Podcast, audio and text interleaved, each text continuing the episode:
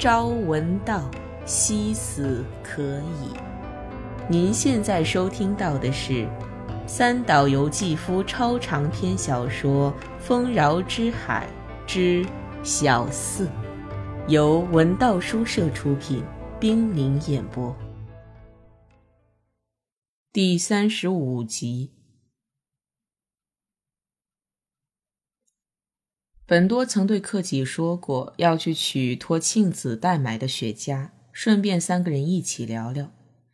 所以克己开车前往丸之内大厦来接他。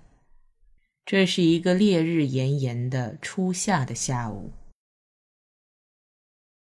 在美军随军商店内，虽然没有地道的哈瓦那雪茄，但可买到美国佛罗里达半岛产的雪茄。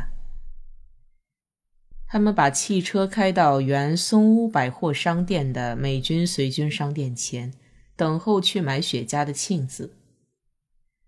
本多进不了松屋美军随军商店，他让克己把车子停在店外面，在车里盯着商店出口。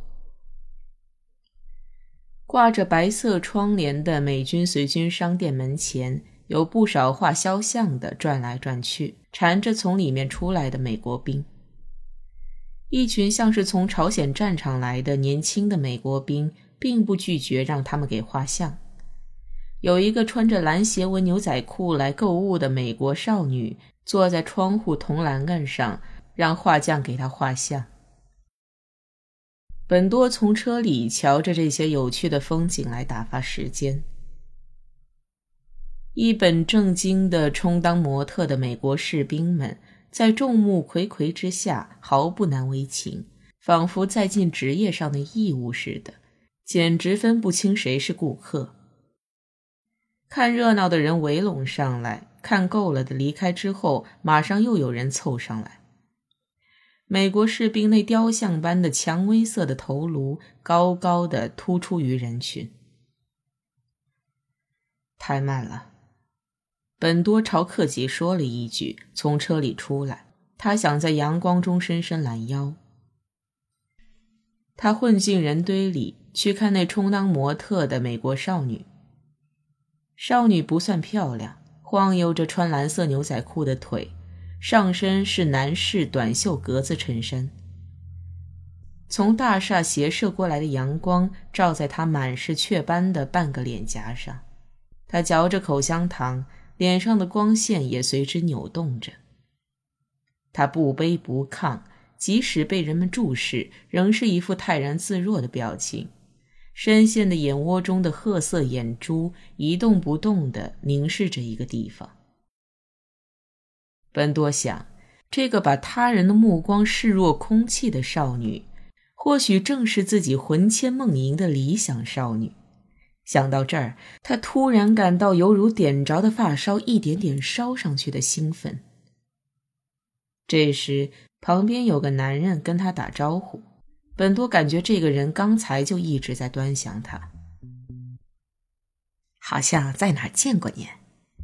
本多一看，是个矮小的像只老鼠的男人，穿着破旧的西服，骑着太阳穴以上，头发剪得很齐。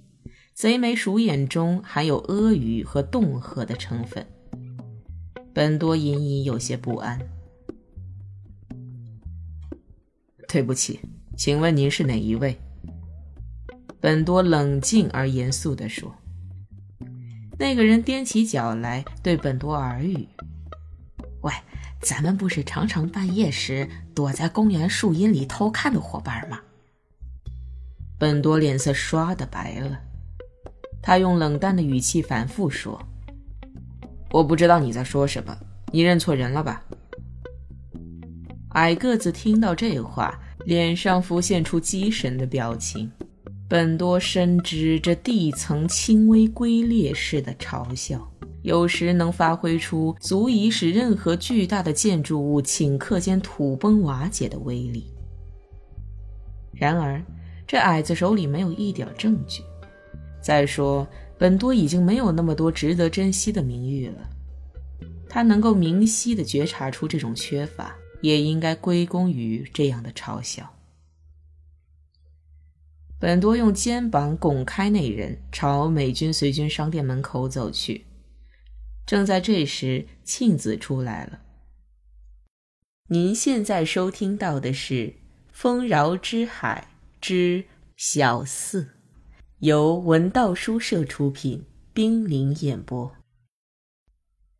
庆子穿着一身紫色套装，昂然走在前头，后头跟着一个美国兵。两手抱着一个大纸口袋，纸袋几乎把脸都挡住了。本多以为是他的情人杰克，走近一看却不是。在人行道中央，庆子向美国兵介绍本多，又指着美国兵对本多解释道：“这位我并不认识，是位热心的人，他帮我把东西搬到车里来。”那个矮子看见本多跟美国兵谈话，便溜走了。庆子胸前戴着一枚勋章大的金灿灿的胸针，在五月的阳光下朝汽车走去。克己故意和他闹着玩，在前面毕恭毕敬地打开车门向他鞠躬。美国兵把纸袋一个一个地交给克己，克己好容易才晃晃悠悠地接了过去。这个场面很有看头。美军随军商店前的群众也不看画肖像的了，一齐呆呆地朝这边瞧。汽车一发动，庆子便向热情的美国兵挥手告别，美国兵也向他敬礼。群众中也有两三个男人在向他招手。你很有人缘呢。本多刚才的精神动摇，转眼就过去了，真值得夸耀。他有点忘乎所以，语气也轻薄了。好，庆子心满意足地说：“人世间总有好人，一点不假。”说完，他赶紧掏出有中国刺绣的手帕，像西洋人那样大声擤了鼻涕。擤完的鼻子依旧岿然耸立着。他每天晚上都是裸体睡觉。柯吉一边开车一边说：“哎呀，真没规矩，好像你亲眼见过似的。好了，咱们上哪儿去呢？”本多怕在银座一带遇见那矮子，边说：“那座新建筑物就在日比谷拐角上的，叫什么？”本多一时想不起叫什么名字，是日活饭店吧？克吉说。不一会儿，汽车过了树记桥。他们透过人群望见了污染成茶绿色的河面。庆子非常热情，也很有知识，但明显的缺少一些温柔。他谈论文学、美术、音乐，以至谈哲学，都能像谈香水、项链一样，充满着女人的奢侈安逸的气味。无论是艺术还是哲学，绝不会平白直路的谈论。他知识面广，虽然有的只是略知一二，但某些问题了解的相当透彻。联想到明治大正时期的上流夫人，不是拘谨古板的贞女，就是不顾礼教的荡妇，庆子却不偏不倚，得其中庸，实在令人叹服。不过，要娶她为妻，男人也会有苦衷。虽然庆子算不上刻薄。但他对某些微妙的事情是绝不姑息的。那是铠甲吗？为了什么呢？以庆子的教养，他丝毫没有必要披上一身铠甲来与世人为敌。在庆子面前，世人皆成了他的奴仆。他仗着某种纯洁，可以威严地压迫他人。庆子如果是个分不清恩惠和爱情的人。那么，享受过他的恩惠的人，大概就可以相信自己是被他所爱的。